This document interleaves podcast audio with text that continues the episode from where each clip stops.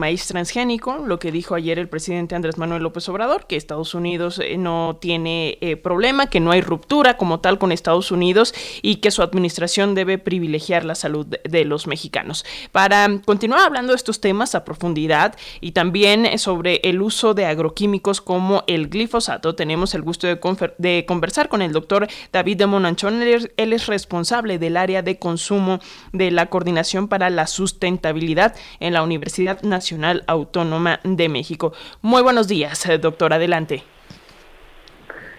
Sí, buenos días. Muchas gracias, por, por invitarme. Gracias, doctor. Coméntanos, por favor, en qué términos nos deja el último anuncio del presidente López Obrador respecto al maíz transgénico. Recordemos que el mandatario señala que se prohíbe su uso para la alimentación humana directa, es decir, para la masa y la tortilla, pero al parecer sí va a estar permitido en industria, en la industria de los alimentos. Doctor, ¿qué nos dices?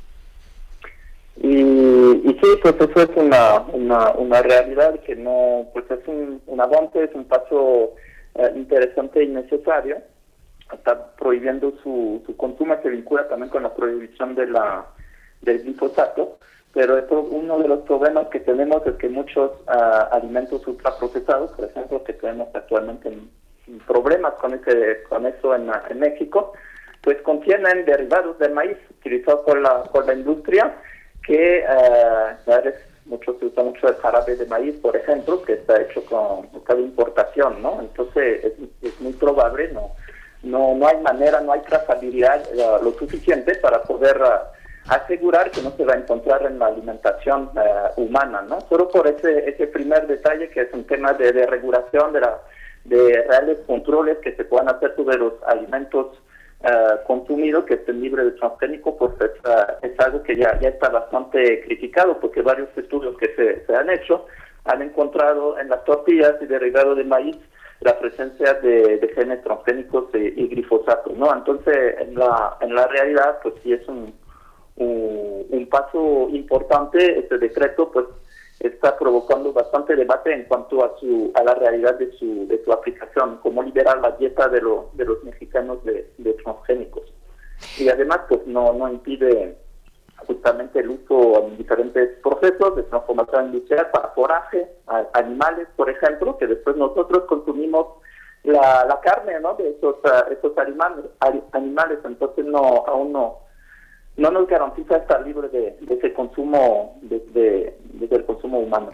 Eh, doctor, justamente para allá iba la siguiente pregunta. Digo, ¿se eh, va a permitir eh, el uso de maíz transgénico para alimentar al ganado y a final de cuentas pues terminamos comiendo esas carnes o la leche y los derivados de la leche? Pero em, en sí cuáles son los riesgos para que nos quede más claro de eh, los granos transgénicos. Vaya, cómo nos puede afectar eh, su consumo, ya sea directo o indirecto, vía eh, pues el consumo de, de animales, ¿no? Doctor. Sí, perdón, no, no escuché, es que la, escucho muy de lejos, no, no, entendí su pregunta. No, no, no se preocupe. Eh, a final de cuentas, eh, la, pregunta es, eh, ¿cuáles son los riesgos de consumir productos eh, transgénicos, granos transgénicos, ya sea de forma directa o de forma indirecta a través de productos animales? Bueno, hay, riesgos, más bien diría que no se conocen bien los riesgos, o más bien no se no sé, no, no, es difícil de, demostrar por toda la, la lucha de, de, corporaciones transnacionales que a, pesar de que ha existido, que existen muchos estudios científicos, siempre están despreciados, desmigrados ¿no? por, por uh, sectores corporativos, pero ya se demostró en, varios estudios uh, los riesgos cancerígenos vinculados con el consumo de, de estos uh, productos genéticamente modificados y hay un, tema también que que ver por qué se usan, se hacen transgénicos, ¿no? Uno de, los vínculos de los transgénicos fue con el uso del glifosato de forma eh, intensiva, que es, también, se demostró que eh, está muy riesgoso para la, para la salud, se demostró que tenía consecuencias justamente sobre provocar, uh, provocar cánceres, ¿no? En, lo, en la salud humana y pues eso es uno de los primeros riesgos uh, sanitarios, ¿no? pero hay otro tema vinculado también con la, la, contaminación de los maíces nativos, que son maíces que tienen miles de años ¿no? de mejoramiento genético y, pues, y que de la cual depende tanto la alimentación mexicana como la cultura eh, mexicana alimentaria, ¿no? por la, diversidad de, alimentos que dependen de la diversidad de esas variedades nativas y criollas que tenemos en, en México y los riesgos de contaminación por los transgénicos, pues es perder esa diversidad, ¿no?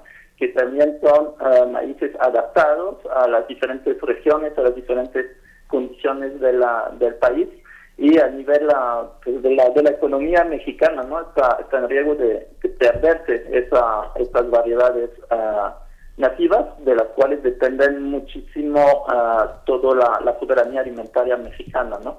Perdiendo el control sobre la semilla así de, sentido. No, no, no es un caso nuevo que las empresas comercializadoras de semillas transgénicas han hecho juicios contra productores que eh, donde encontraron en sus parcelas presencia de, genes transgénicos, diciendo que no, no tenían derecho de usarlo, esas semillas sin, sin pagar la, las royalties, ¿no? vinculadas con ese, con ese, con esas semillas. Y eso por el problema de contaminación transgénico. Entonces, uno de los riesgos, además de los eh, sanitarios, ¿no? de salud, está vinculado con la pérdida de, soberanía sobre el control de uh, cuáles semillas podemos usar y sobre esa, esa variedad, ¿no? de diversidad de, de productos. El maíz se vincula también con una diversidad de, de otros productos de la milpa, ¿no? del sistema milpa. No es solo calabaza y frijol, aunque son variedades de de, alimentos eh, vegetales y, también animales que están vinculados con, con la producción de maíz, de la cual la contaminación por transgénico puede llevar a pues a perder esa, esa diversidad y ese control sobre nuestra nuestra alimentación.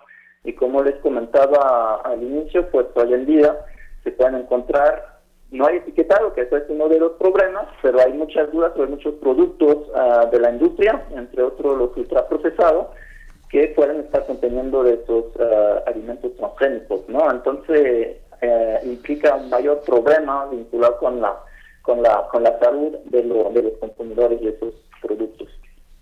Así es, pues vamos a estar pendientes también qué es lo que va a pasar con el papel del glifosato, doctor, y estaremos conversando contigo, si nos lo permites, más adelante, ver cómo va transcurriendo todo esto. El doctor David Monachón es responsable del área de consumo de la Coordinación para la Sustentabilidad en la Universidad Nacional Autónoma de México. Muchas gracias, doctor, un gusto platicar contigo.